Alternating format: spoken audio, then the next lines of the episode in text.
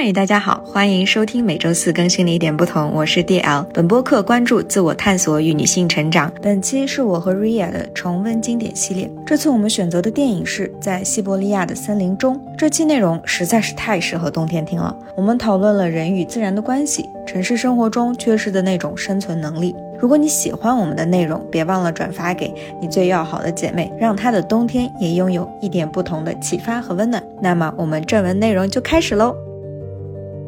这期播客我们还是重温经典，一部电影叫做《在西伯利亚的森林中》。刚刚我在等你的时候，我就在想，哎，我们这次虽然已经延迟了几个月，但是刚好是在冬天去聊这个，我觉得也蛮好的，因为这部电影它描述的也是一个冬天的场景。不知道听众朋友有没有？看过这部电影，我和瑞亚会从各自的出发点去聊一聊对我们产生共鸣和想要讨论的话题。当然，如果你没有看过这部电影的话，也不影响你的理解。这部电影它其实是一个同名小说改编，但是那个影片里面的 Teddy 是其实是有真实的人的，他是一个法国的游记作家，他呢是在自己的小说里面讲述了他在西伯利亚一间。远离人迹的小屋里，如影视般的度过几个月。但是这部影片在拍摄的时候呢，是为了让这部电影更好看，就是里面加入了一个虚构的人物叫 Alexi。所以我们可以知道，这部电影其实这讲的是两个人，一个年轻人，他非常向往这个在西伯利亚，也就是贝加尔湖边，然后他用自己的积蓄去买了一个木屋，想在那里度过自己的一段时间。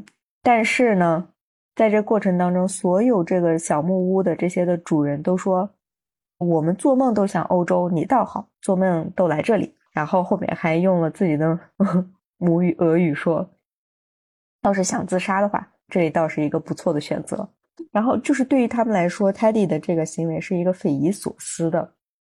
后面呢，他是自己非常的开心，在这里度过了一段时间，然后这段时间呢，也认识了。一个另外一个就是曾经的一个罪犯吧，他就藏在这个深山里面，叫 Alexi。Alexi 呢也救过 Teddy 的一命。然后这部电影就讲了他们俩之间发生的一些故事。嗯，当时也是 Ria 给我推荐看的这部电影。刚开始看的时候是非常治愈的，然后就是让我不断的回味的点还是比较多的。所以，嗯，这次我就想着跟 Ria 去好好聊一下这部电影。其实你看这部电影也是有了一段时间啊，就是对你来说哪些地方是对你很有触动的点呢？刚好一年了吧，好像去年这会儿看的，就是在疫情在家的时候。我当时最大的触动就是他那一段，那个货车司机把他送到他想要的那个小木屋那块儿的时候。他就看到一片白茫茫的，然后他在那个冰湖上，结冰的湖上面，就感觉自己特别自由，到了一个特别空旷的那种地方，特别兴奋的那种感觉。我当时对这一段特别有感触，是因为当时太想去外面，就是太想接触自然了。因为我自己本身意识到，我我是一个必须要接触大自然的一个人。因为去年这会儿就你在一个房子里长期待着，就特别像在一个盒子里面，一个正方形的盒子里面，你就一直在这个盒子里面，你没有比这个更广阔的这种空间的时候，所有这个盒子里面的细节或者是所有细小的事情，在你看来都会放大。但是如果你换到一个特别广阔的空间，你去到森林中，所有你。原本在你看来是一件很大的事情，它就会放小、缩小。嗯，是这样。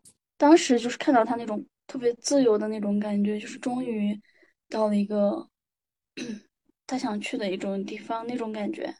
嗯。然后他当时也是有一段话嘛，就是说生活像领带一样把我勒得很紧，我终于逃离了这个生活，到了我想要的，就是类似这样一段话。当时就比较有感触，我感觉就是我看的有感触的点跟你的不一样，但是刚听你说完，我就发现，好像那一段我当时看完也是有一些感触，但是没有仔细深挖，就是看觉得哎，这里好不错，但是没有细细去想的那种。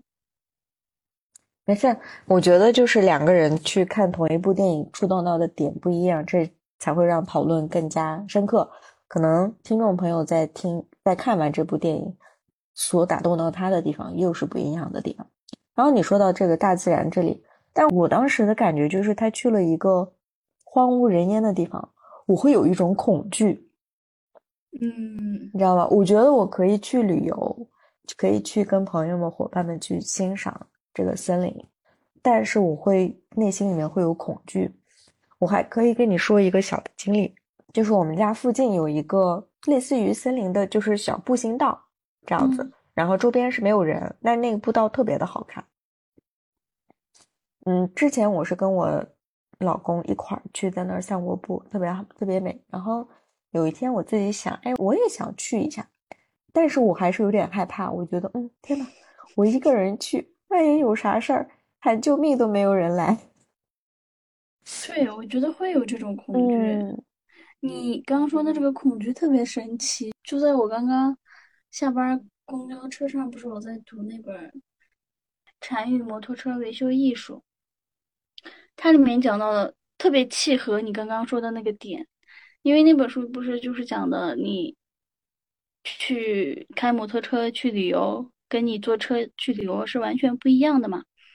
但是你作为一个喜欢开摩托车去旅游的人，你居然不会修摩托车，是你对修它完全没有兴趣。然后这个就像你刚刚提到的，就比如说我们因为就社会发展了以后，我们喜欢花钱去旅游，但是不愿意就是那个你旅游的景点，哪怕在你家门口。让你自己一个人去抽，你倒是有点害怕，就很神奇。是的，就是可能就是很安心的沉浸到大自然的怀抱中，这件事情是不是就被忘记了？我在想，或者是被什么样的东西给打乱了？然后，如果我一个人去徒步，一个人去在这个里面，然后会觉得天呐，不行，因为。就是我我刚想到的一个点，你要是没说之前，我以前也如果是在去年，我会跟你有一样的恐惧。嗯，现在我也会有，但是会少一些，可能是因为我这一年不停的周末去徒步以后，接触户外以后，我发现一个最大的问题就是，我们虽然有工作赚钱的能力，但是如果把我们扔到大自然里面，我们是生存能力是特别低的。嗯。对吗？对呀。其实我们的，我觉得我们的恐惧更多，除了你怕遇到一个危险的动物或者是危险的人以外，你更还有一部分恐惧，它肯定是包括：如果我找不到路怎么办？如果我迷路怎么办？然后迷路以后你也不会判断方向嘛，对吧？是。然后那个，如果导航那种地方导航不显示的话，就是因为我们习惯了一切都是那种确定的。你可以用导航，嗯，这种，所以当我们有面对这种大自然就是完全不确定的情况下，你是会有恐惧的，嗯，哎，我真的特别喜欢你刚才所说的这个生存能力，因为我之前就是之前的播客里面，我也是说姑娘们一定要，就是多锻炼我们的生存能力嘛，就是我们的生存在这个丛林中的一个肌肉，但是我当时想的是我们的工作能力。我们的挣钱能力，我们与人交交往的能力，但是我就忽略掉了你刚才说的这种，就是真真切切的，就是作为人的本能，在这个地球上生存的这个能力。除此之外，我还想到我的一个经历，就是夏天的时候我会喀什嘛，然后我们那边有塔什库尔干那个县，就是在一个高原海拔那边，然后他们。有一个乡叫大同乡，然后这个地方呢是需要从那个塔县，嗯，驱车，我们差不多开了将近五个小时的车，然后到那儿四五个小时吧，然后一直都是山路，然后那个山是那种土山，然后两山之间就离得特别近，然后我们就走的那个山的最边缘最下面，然后看着就挺吓人。总而言之，我们走了这样的四个小时的路，然后那个。绿色的，就是绿洲地带，就是两座山的中间，就是一条蛇一样，就那一点点有一点点水，然后那里就是绿洲，特别美。等我们到了这个大同乡，然后那个大同乡所在的位置也是这样的，可能这个乡里面的人也就一千多两千不到，可能，然后他们所在的位置也是，就是两个街道吧，然后两边都是特别高大的山。那天我还有点下雨，我当时我们在那待了一段时间，我当时就在想，哦，天呐，万一有个泥石流，是吧？哎，有个这样那样，然后我说天呐，如果我在这里，比如说住上个一两天，我可能就心里面就会晚上睡觉都会担心。但是他们就在那里，也会就是种种植，比如说杏树呀，然后各种的，然后也有玉米呀，反正就是一些农作物，然后又在那里生活。然后也在那里 make a living，去比如说跋山涉水的去上学，就这种，哦，我就觉得天呐，难以想象，对吧？感觉看到原始人的生活一样，是吧？是的，嗯，但是他都没有信号，手机都没有信号，就是用无线网顶多，就是这样一个地方。然后他们在那里生活着，也很好的生活着，然后我就觉得，哦。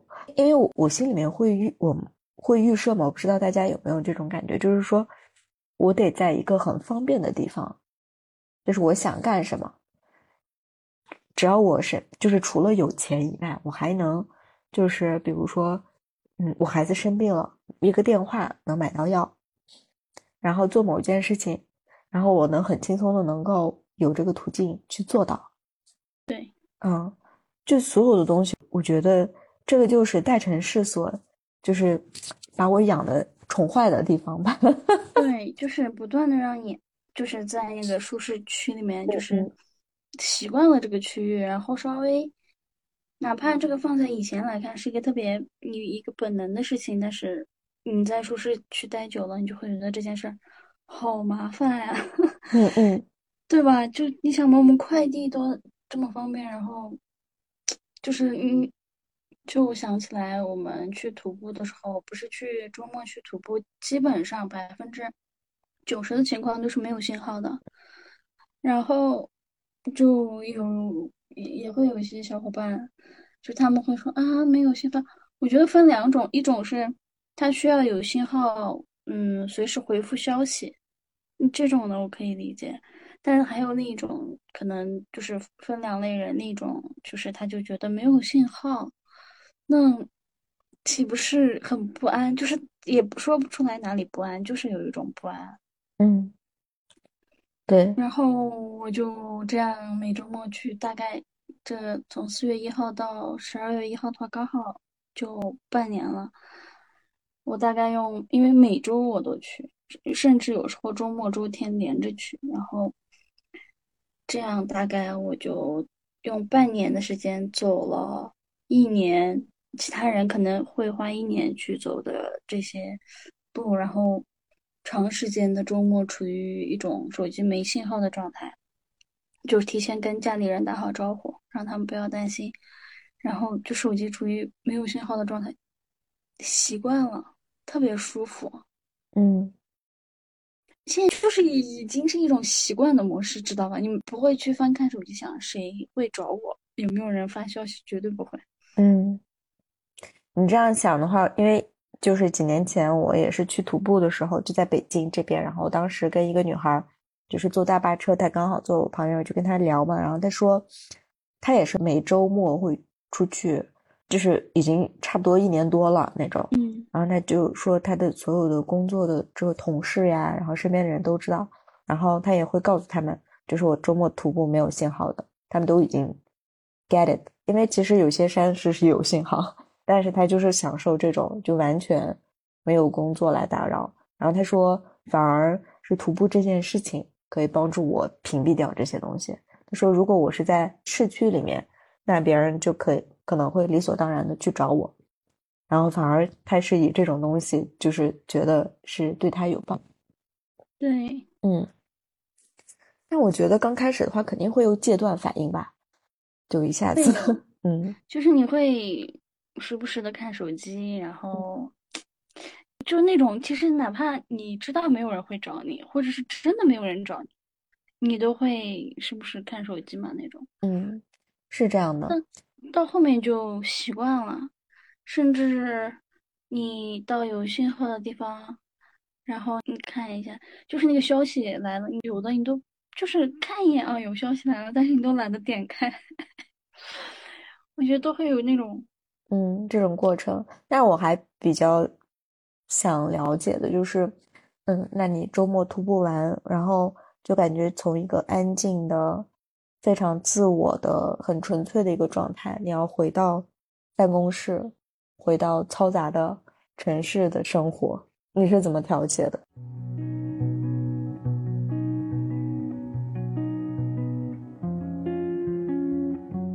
你会有一个切换的模式。之前我跟我那个朋友去，我们当时去山里面徒步，嗯，然后当时是我们去的是三天的那种露营活动。然后我们去的那个地方也是人特别少的那种。回来以后，你这因为你这三天都没有接触很多的人，你知道嗯。除了你一起去的伙伴以外，然后你回来以后，我们做我们就脱掉我们的装备啊，就是满身都是那种脏兮兮呀、有土的那种，然后去餐厅里吃饭都觉得自己特别格格不入。嗯。然后。但我觉得我当时去徒步，更多的就是为了周末的时候完全的活在当下，嗯，去大自然去吸收能量，然后用来补充好能充好电以后，然后去度过周一和周五。周一到周五，那就是有点像你的咖啡，会给你充电了一下那种感觉。对，我觉得它就是。我觉得我对我而言，我的徒步，我当时徒步的动机就是去放空，就是去一个，嗯，我第一次去徒步，我在那个团队里面被一个人都不说，因为我不认识嘛。当时特别神奇，我当时去徒步，我就是我感觉我内心到了一种，我必须要去大自然，我必须要逃离，就是这种。让我不舒服的环境，当时工作压力特别大的时候，然后我就在朋友圈发了一句：“谁知道这边有徒步团队或者组织？”结果我表姐就给我发了，她说她朋友圈里刚好有人去，说挺好的。然后我就周四凌晨加了这个教练的微信，然后周五他跟我说需要啥，我就立马报了名。然后我当时什么装备都没有，基本上。然后周五下班那天还下着雨，我就去买了装备。嗯。然后周六就跟着他们走了。然后我一个人去，我都不认识。那那我就当时的我的动机纯纯的就是我去放空，我要去欣赏大自然。然后就走的时候，我还穿了个夏天的鞋，你知道吗？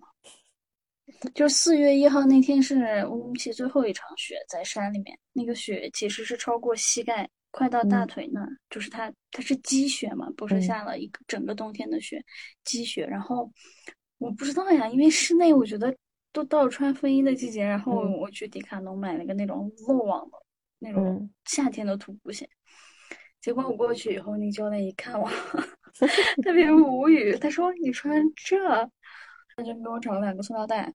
嗯，然后我就套在脚上，就跟他们走，然后走在最后一个，就我也没有特别着急，说一定要跟上他们，我就是一边走累了就停，然后拍点照片再继续走。然后那个教练全程就问我你还好吗？你脚还行吗？你能走吗？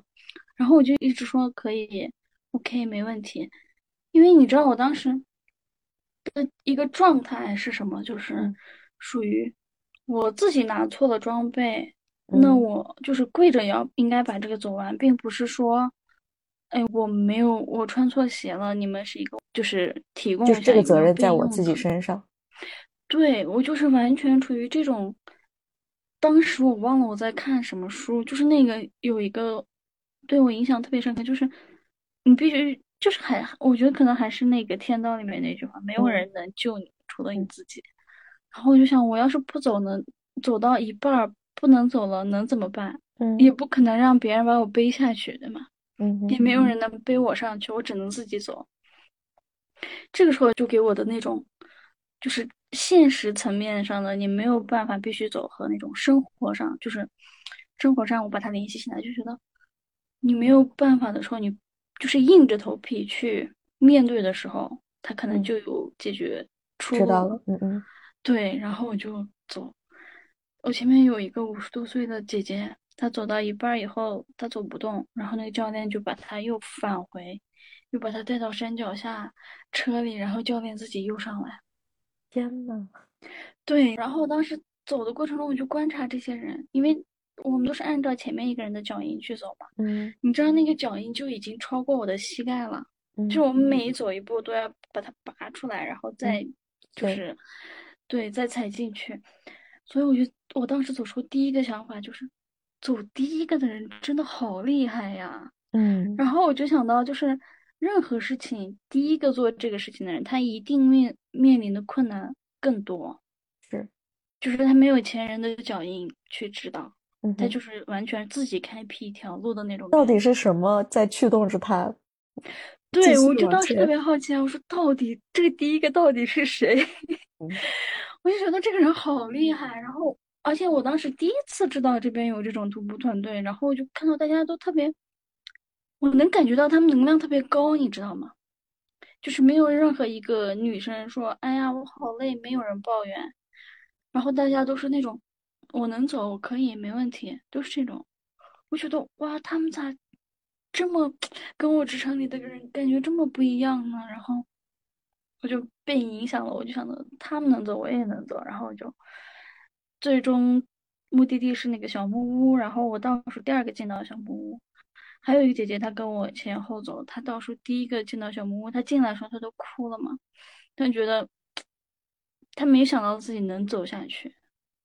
后面我们一起徒步久了以后，有一个朋友告诉我，他说你第一次走的时候给我印象特别深刻，因为他当他当时觉得那个返回去的人应该是我，就他们都觉得那个返回去的人应该是我，可能是我，因为我他们都看到我穿了个夏天的鞋子。结果我就把他走下来了，然后有了那一次以后，你就是下山的时候呀，各种特别冷，脚都冻僵了。回来下去时候，你心里一一直在想，我一定是有病吧，来这受苦干这种事儿。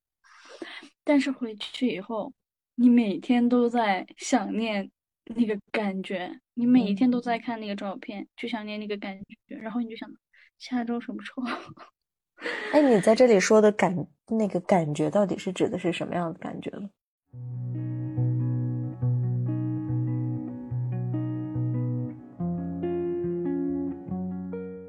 我觉得，如果客观来讲，生理上肯定就是那种我们运动以后的那个内啡肽，就是你长时间运动专注以后的那个内啡肽。我觉得另一个感觉就是那种。你好像跟自然的链接更高、更强了。嗯，就是你就会观察你，你身边所有一切特别细小的植物也好，嗯，雪呀，就是你可能以前都没有认真看过雪的那种形状，就是它，嗯，它结成不同的冰的时候，它那个形状又不一样，然后。看那些松树，我一直都特别喜欢松树，然后那个雪落到松树上面又特别好看，嗯。然后第二个感觉，我就觉得新疆有这么好看的景色，我居然从来没有真正的自己用自己的双脚去走过这一片景色，一直都是处于开着车，然后到某个地地那个目的地，然后下去逛一下，拍个照这种。对，就是完全没有靠自己的双脚一步一步走上去过，就是没有那种真实的体会，那个感觉，就是身体的那种感受。对，嗯。然后这里面，嗯，你那种感觉就是那种你心里面会有一万次想放弃，嗯，然后嗯，心里面会有一好几次质疑，就是觉得要不要坚持，好累呀，或者是我为什么来走？就是这种问题，它是会你每一步走的过程中一下子闪过去，嗯，然后，嗯，还有就是你还有另一个点，就是我观察到的，就是只要我不专心的去走，看我脚下的路，我就会摔倒，特别神奇。嗯，这个是我之前完全没有想过的，就是我觉得不就是徒步，就是你可以这样子稍微就是拍拍照，拿着手机，然后边看边走那种嘛，嗯完全不可能的，你就是让你全心全意的，就是在走路。嗯，就我们平时不是边刷手机边走，对，边刷个手机等个车呀什么的这种吗？因为他那个跟你走平地的感觉是完全不一样的。第一属于第一个你要爬坡嘛，你相当于爬升，嗯。然后你的心肺，你感你能听到自己的呼吸，自己嗯。的感受到自己的心跳。然后第二个就是你会发现，原来走平地是一件那么幸福的事情，真的有各种石头，然后你又要跨那些小河流呀，嗯然后你的鞋如果不穿的不好的话，你就会滑，你就会一脚踩进那个石头踩不稳，一脚就踩进水里面，然后你的鞋子、袜子都会湿。这个时候你要是没有带备用的袜子，你就整个走的过程体验感就非常不好，你的脚非常冷，嗯，就是有很多很细节的这种。这些都是一步一步走出来的经验。对，真的嗯是。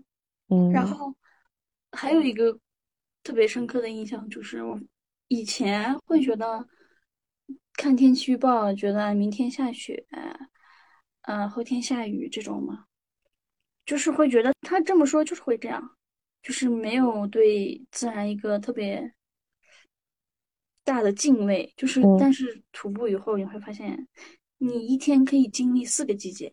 对，尤其是山区是这样子的。对，就是你完全不能自以为是的觉得，哎呀，应该不会冷吧，然后带几件衣服，然后过去以后就会打脸，就是你会发现这个一切都不是你所能控制的，然嗯。后这种时候就需要你去臣服，嗯。你你就要去发现，不是人类，不是，就是大自然，就是很嗯强大。对，你说到这个，我就回想起那个电影里面，因为他自己一个人要在这那个木屋，其实就是贝加尔湖，然后他如果要去就是那个县里面那个市区里面买东西，他还要去滑过去，就是对。穿上那个溜冰鞋，然后滑过去，然后中间如果碰到那个什么暴风雪的话，他都真的会困住，然后他还要学习怎么去凿冰，怎么去钓鱼，是的，然后所有的东西都是从零开始去学习。对，我我就是之前也是啊，嗯第一次露营的时候不知道怎么搭帐篷，都嗯。是别人帮我搭，然后收也是别人帮我收，那慢慢你就会真正的搭帐篷，然后我们住在小木屋露营的时候要生火嘛，生火时候你就烧不起来，有些东西它就是烧不起来，那些嗯。很潮湿的那些木头，下雨下雪后的烧不起来，你就要找那种松树的那种，就是很细的那种枝，就是树枝，嗯它的那个它好像上面有一层油，嗯它，就会烧的特别旺，特别好。这也是徒步的时候学到的 对，全都是那种生活技能，存技能。生存技能。就比如说把你扔到这儿，你怎么办的那种生存技能。嗯，我就感觉我突然想起来，就是我们维语不是有一句话嘛，就是 k o n g back 就是心里面就是很满，就是你有了这些技能之后，你会觉得把我扔到深山老林，然后我也大约能知道我能生存下去。对，而且这个特别神奇，就是你没有了手机以后，你完全沉浸到这种生活模式以后，你其实这以前这个放在以前是他们的日常，对吧？每天都干的事儿。但是现在我们与自然隔离太多了，以至于对我而言就特别新鲜。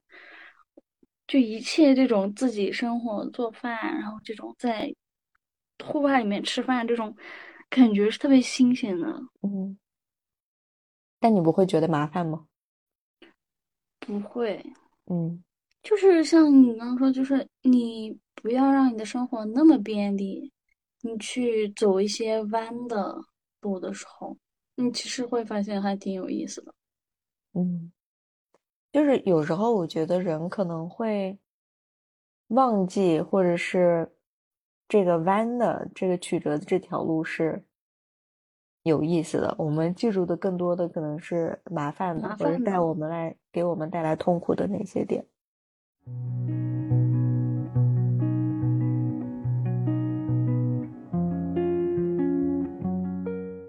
我就特别明显的，我之前好像跟你也提到过，就是我坐我打车上班，或者坐地铁上班和坐公交上班。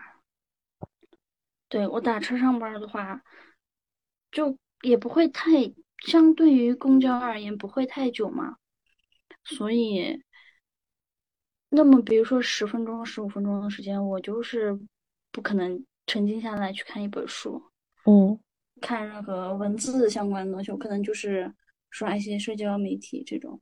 但是如果我坐公交，我就刷两分钟社交媒体。我觉得，因为我坐的那个公交它是那样子反方向绕，它就绕的站比较多嘛，嗯，所以它大概需要半个小时左右。所以这半个小时对我而言就是一个，哎，我就可以去读书，就是。最想读什么类型的，然后我就去读这一类型。然后特别巧合的，这些书刚好就能跟我最近在想的一些问题契合。我反而就喜欢上了这种感觉，就是只要公交车上有位置，不过没位置也好，就是不管是挤来挤去还是怎么样，只要是那种你从上去以后坐了大概一些站，大概半个小时下车的这种，就是有个长时间段的，我就会去看书。然后就觉得这个时间，嗯，要以前会觉得好浪费时间，通勤好浪费时间，这种我还不如打车。那我现在就会主动去早一点起来去坐公交。嗯，我现在也是坐公交车去，嗯，不过我可能会选择那个听播客，因为我不知道怎么回事，我现在就是会比较主动的。就是尤其是下班之后，反正只要不是在工作的场域，我会尽量的减少屏幕时间。不管是你所说的这种的看书，我也会选择看纸质或者是墨水屏的书。嗯，然后工作场合那是没办法嘛。如果或者是有时候看了什么，嗯，碰到了什么比较适合的剧，那你就看。啊，其他时候我觉得我用这个屏幕的时间太久了，我就感觉它就像那个。哈利波特那个里面的符，那个吸吸你的灵魂的那个那个黑鬼一样，你知道吧？就这样子，把你的东西完全相反。我是吸走了的感觉。工作时间完全就很少会看手机，因为看的都是纸质的稿子，所以我就会看纸质稿子看的有点 疲对对对，这也是一种平衡，因为我的工作的话可能需要电电脑比较多，所以是这样。其实还是嗯，换句话说，大家对自己的能量和这个场域是非常。敏感和熟悉了之后，你就能更好的去做这个调整。而且我还观察到，我打车省下来的那那个时间，我并不会去好好利用它。为什么呢？很神奇哦，就是很神奇。我今天在这个产与摩托车维修技术上也看到这方面的内容。他说，我们总是想着把专业的事情交给专业的人来干。为的是节省时间去做其他的事儿，嗯，但事实上，我们节省的这个时间，我们并没有做任，没有做你嗯头脑中所想的那些你会做的那些事儿，所以相反可能是浪费了，嗯，所以他就说，嗯，有些真正的就是，嗯，你完全不懂的，或者是。就是真正需要专业人士来干的事儿，交给专业的人干。我看到有个评论里这么说，他说：“但是你每一天都会干，比如说你是一个，你是一个徒步爱好者，你就不可能不知道一些基本的一些技能吧？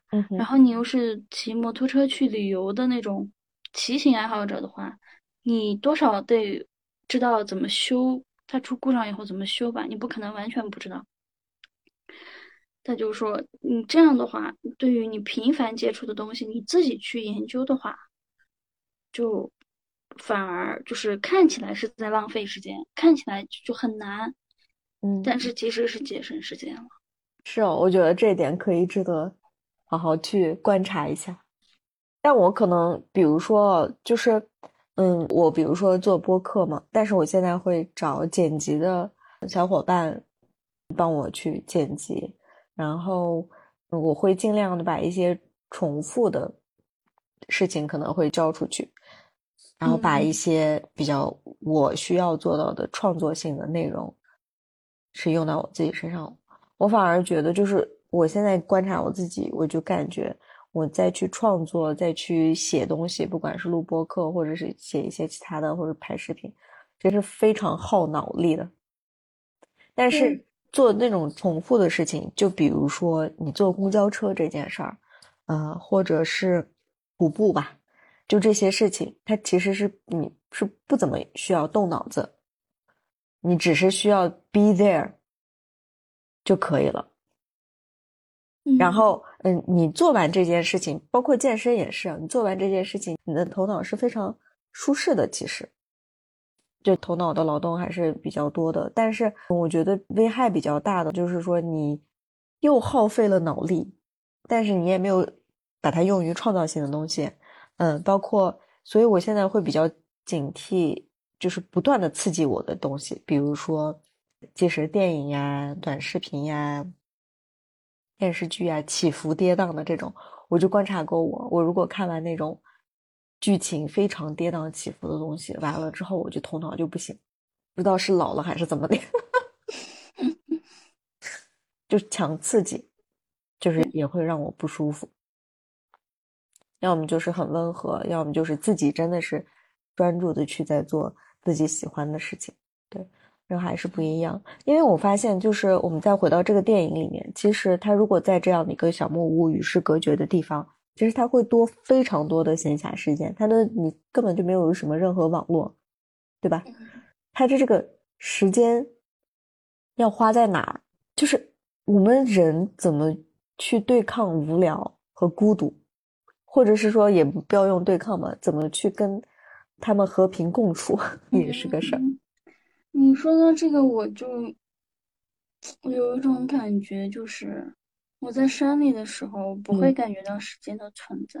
嗯，就比如说我在山里的时候，去徒步的时候，我会感觉我这一天很长，但是我从来没有不停的看过时间。嗯，就是我会觉得它很充实。嗯。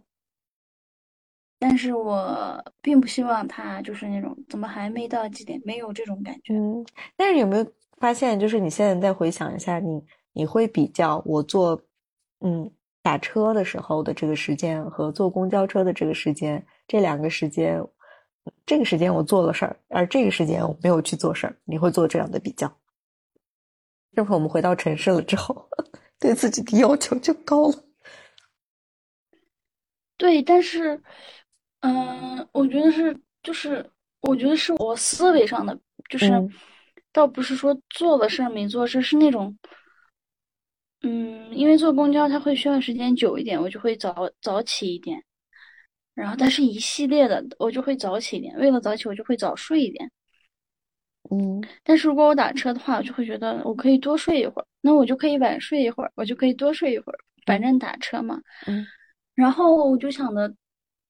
然后在打车，这个不管他堵车或者是不堵车，大概也就那么十几分钟嘛，十五到二十分钟，那你就会觉得这个时间好像没有坐公交车的时间那么不是一个大块的时间，对，然后就会去嗯干其他事儿。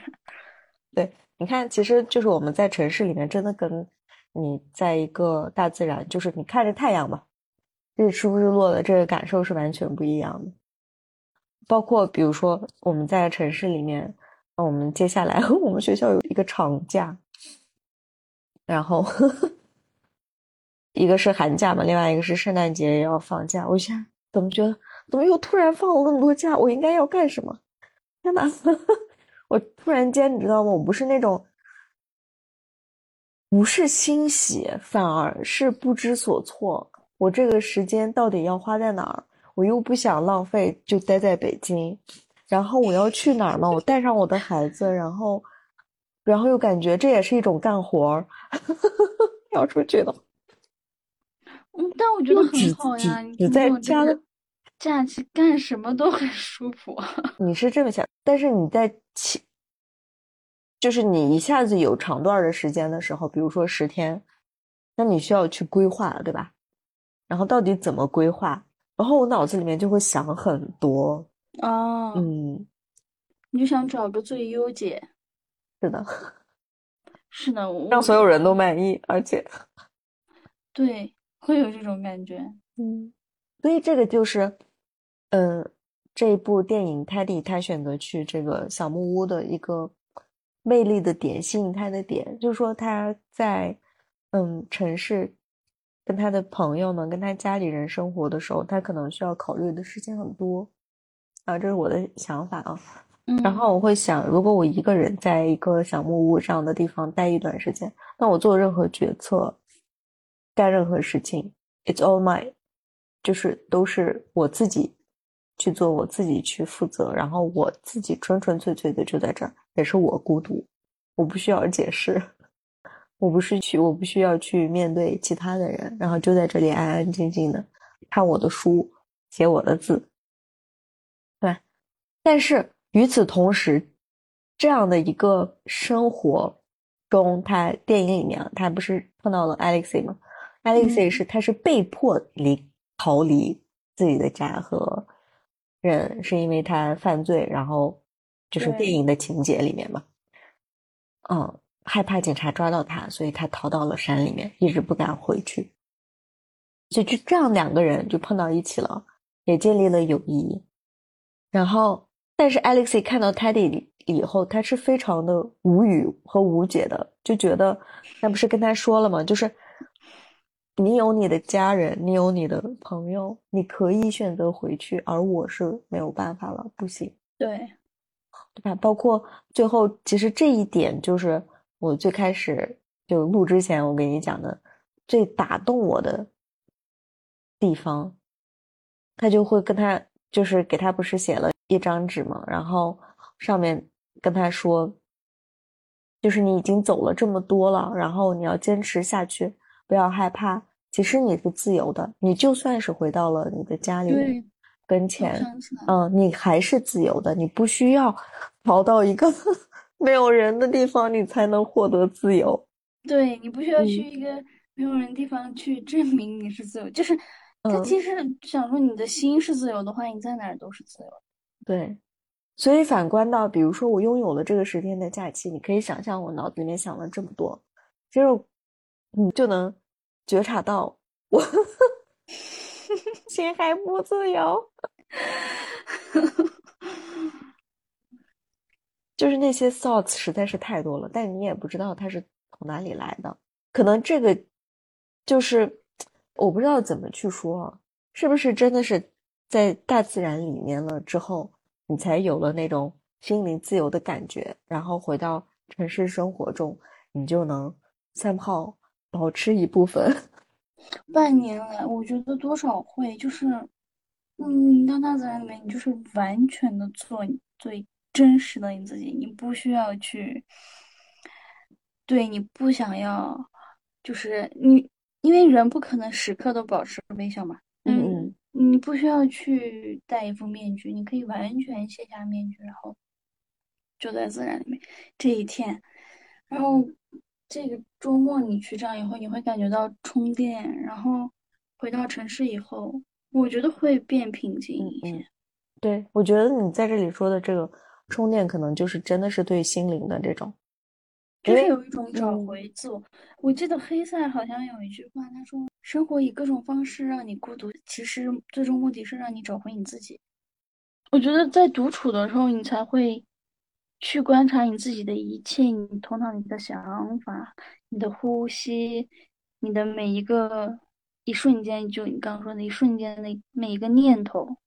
但是如果是在人群中，你是很难去察觉到你的每一个念头的，但是你长期的去自然，你去培养了一个这种觉察自己念头的能力的话，嗯，我觉得多少在城市里面，在特别喧嚣的环境里面，你还是会比以前好一些。对对对。然后这个我就想到中国有一句古话，也就是说“小隐在山林，大隐隐于市”。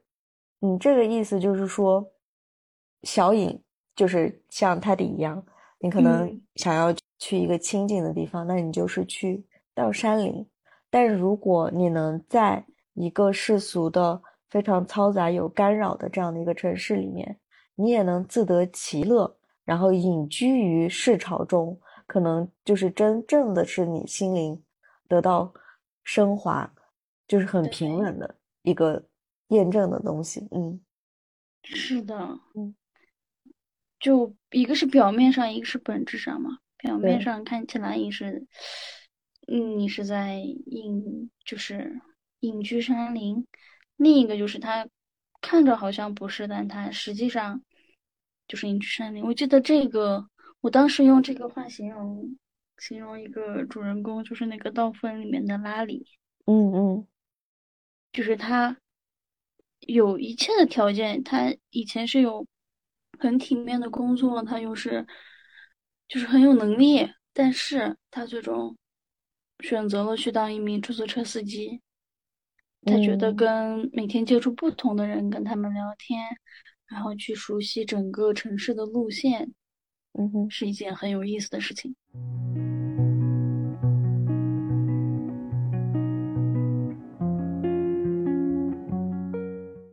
你这个又有点连到我们上一期聊那个 soul 的时候的那个理发师，对吧？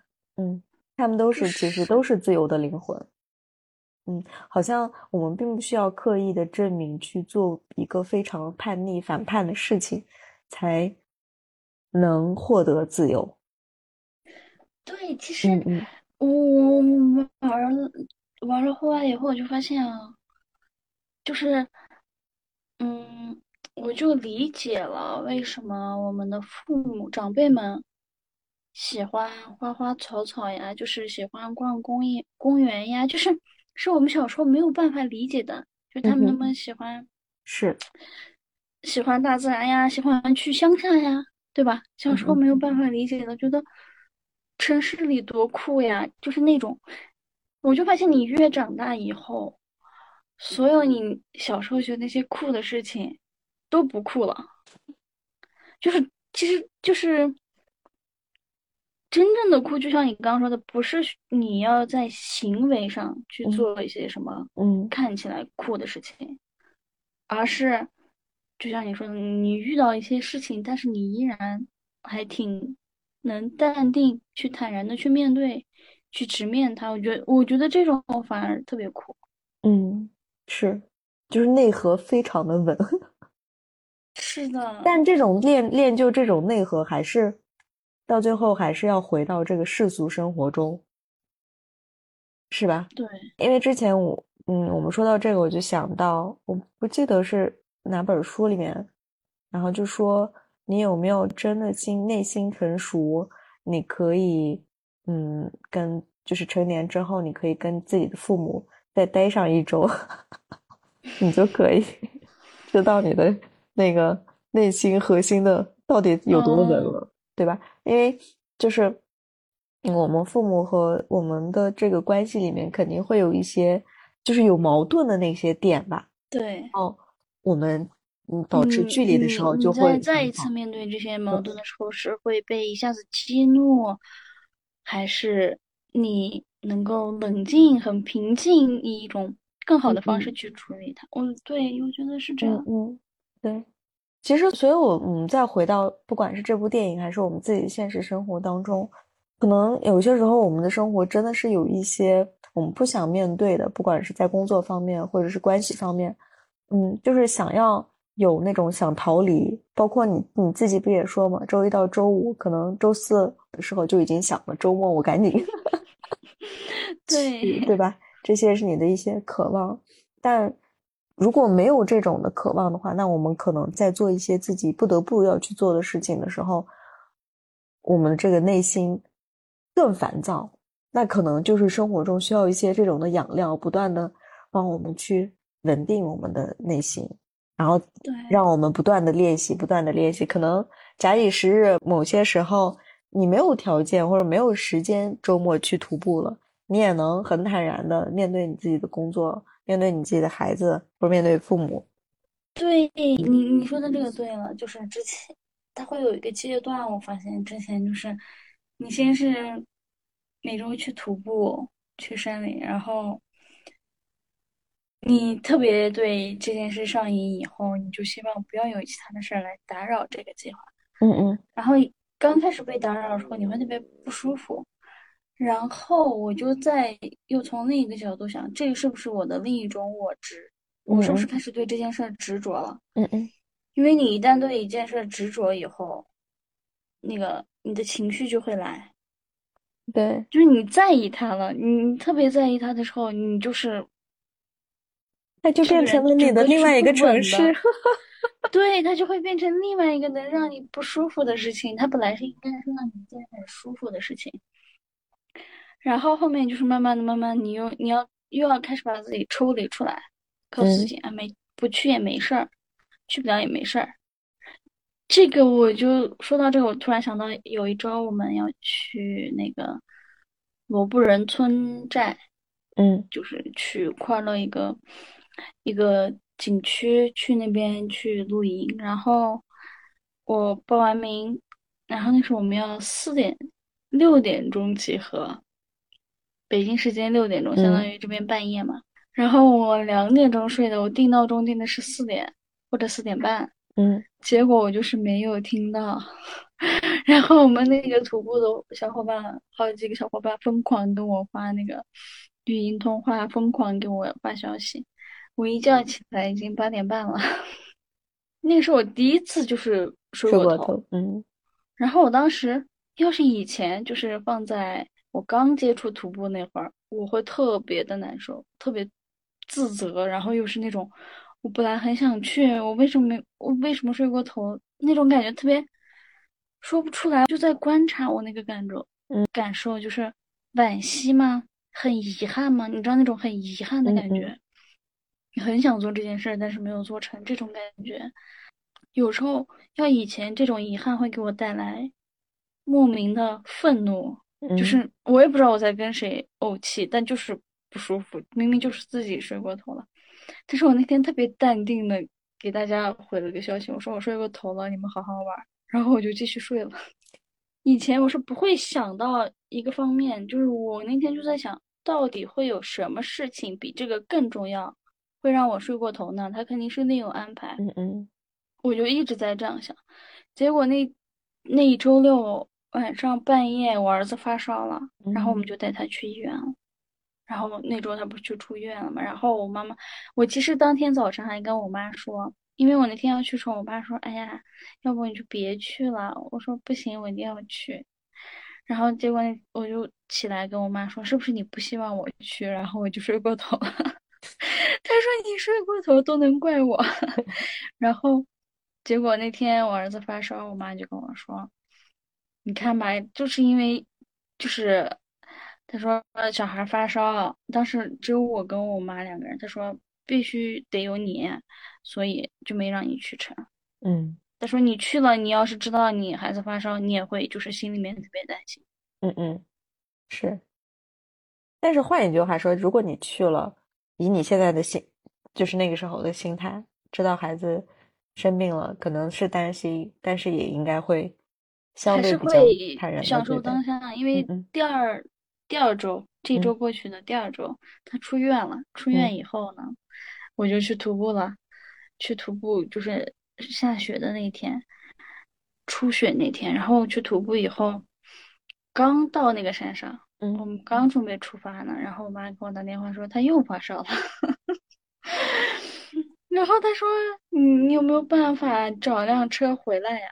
其实当时是就是四个大人都在呢，然后我第一反应是我回去能做什么呢？嗯就是那种反应，但是我又特别能理解我妈妈当时那种特别着急、特别焦虑的那担心的那种状态嘛。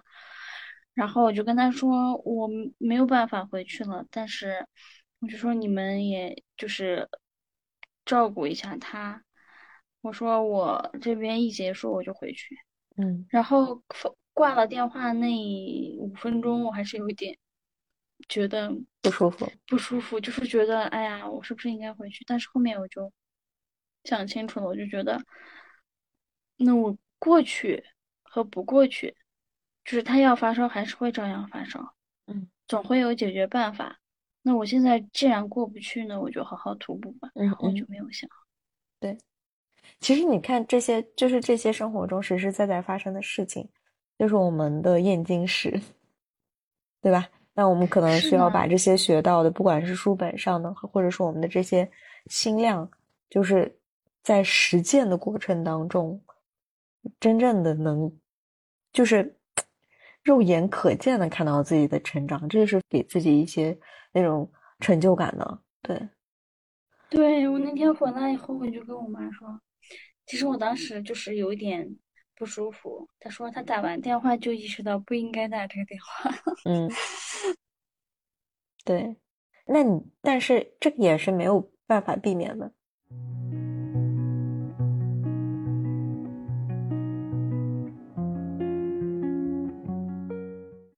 你说到这个，我就会想到另外一些，嗯，虽然我们现在已经离这个电影特远了，嗯，就是我们世俗生活当中有非常非常多的事情，我们以为我们能尽量避免，包括，嗯，之后我会约那个阿贤姐姐去聊关于死亡的主题，然后我嗯。就会发现，比如说我们亲人之间，我们在北京嘛，然后之前是一年前、两年前是我老公他的应该是姥爷去世了，但是家里人没有跟他说，嗯，他是隔了一段时间之后知道的，但因为当时是疫情嘛，也没办法，当时就回去，但一样也非常难受。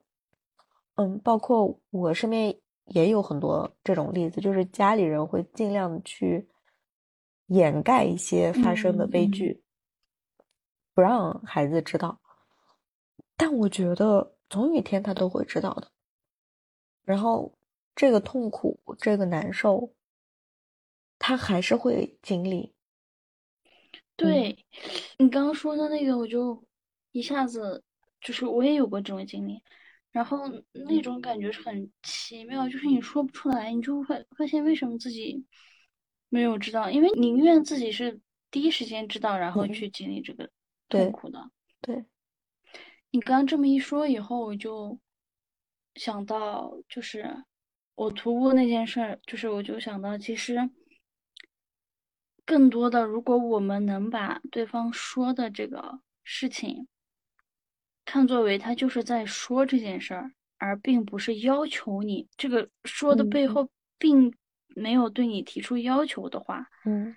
你其实是愿意去接受这个现实的。嗯。但是现实生活中，我觉得往往就是，就比如我妈给我打电话，好像她是想说你能不能回来，嗯。然后如果家里家里人告诉你就是有人不在了，好像也是让你回来，然后如果你回不去，你就会特别难受，特别愧对疚。这个真的很难。然后我也能想到，就是家里面，比如说，嗯，我妈会简单的说一下，你看，这里有点东西，就有点脏，嗯嗯，或者是我老公会说，哎，家里面的水没有了，就是那个。虽然他们没有说下一句，然后嗯，我就内心里面就已经可以波澜了。我都工作这么累，我还在那里做这些那些，你们还要给我说，知道了对为什么不自己做掉呢？其实完全可以就说，哦哦，确实是，但我最近有点忙了，这件事情能不能我们再去协调去处理呢？对吧？我我有过跟你一样的嗯嗯。感觉，但我当时的应应对办法就是，就是你就是他嗯。看到了这件事儿，但是他自己不去做，他会跟嗯你说对，这个怎么怎么样了，然后我就会说哦，我也看到他，我也看到他，我也看到水没有了，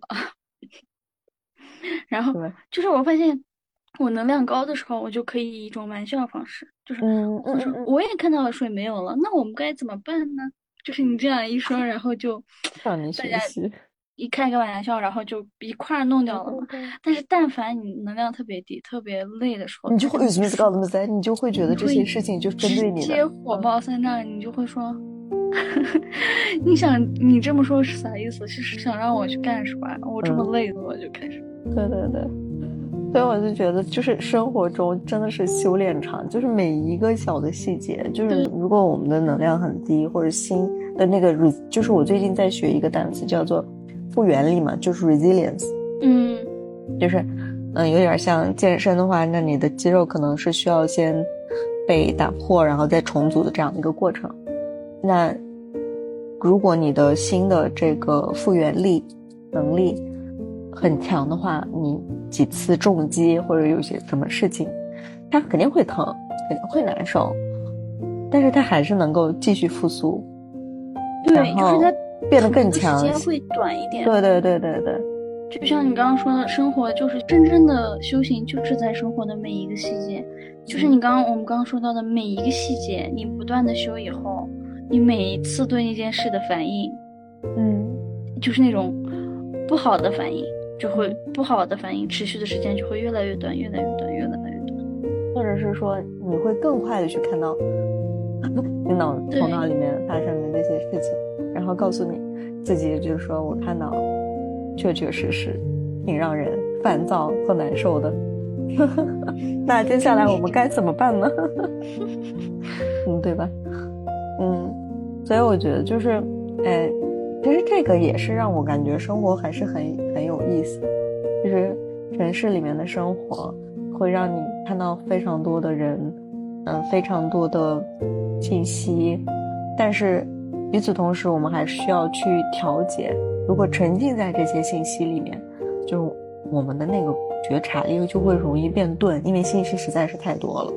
对，那可能就是需要跟大自然的接触，去跟真正的生命去接触，包括跟孩子接触，都可以帮助我们去有，就是创造这样的一个空间吧。嗯，我觉得今天我们就聊的挺好的。聊了一个小时，算是我觉得也挺感谢这样的一个一部电影的创作吧。